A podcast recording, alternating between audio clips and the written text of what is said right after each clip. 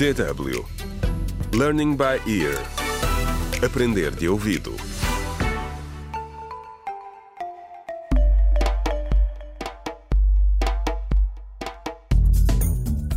Olá, bem-vindos ao 15º episódio da radionovela Contra o Crime Decisões Difíceis, escrita por Pinado Adama Waba.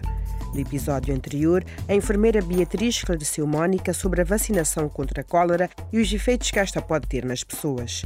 O filho de Mônica, Mateus, já foi afetado pela doença. Neste episódio, vamos até o centro comunitário onde Karina tenta encontrar alguma pista sobre o desaparecimento de Sara. Contra o crime. Karina, por que andas à procura na gaveta da Sara? Lá, de qualquer coisa. Algo que nos ajude. Não gosto da maneira como a polícia nos está a tratar. E além disso, devemos isso a Sara. Encontrar quem fez isto. É verdade. Sabes, para mim ainda é como se fosse um pesadelo. Mas tu tens razão, Karina. A polícia pode estar a fazer o seu trabalho, mas não tem sido simpáticos. Temos de encontrar alguma coisa que nos ajude. Hum, espero bem que sim. Quase não tenho conseguido dormir, Sandro. Estou sempre a perguntar quem poderá ter feito isto e por quê. E também virão atrás de nós. Hum. A Sara sabia de alguma coisa. Ah, só pode. Se calhar fazes bem vasculhar a gaveta dela.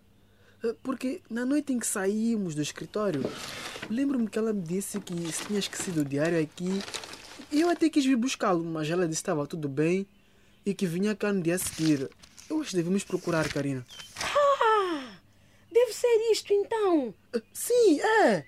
Hum, vamos ver o que tem. Segunda-feira, dia 8, reunião com a doutora Bruna. Terça-feira, dia 11, sinto-me tão cansada hoje e ainda tenho de acabar o meu ensaio. E assim por diante. Hum. Oh!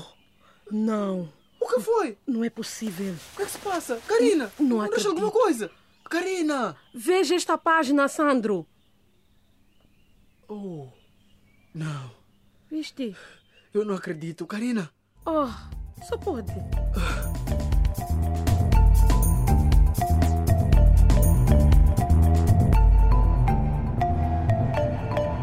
Contra o crime.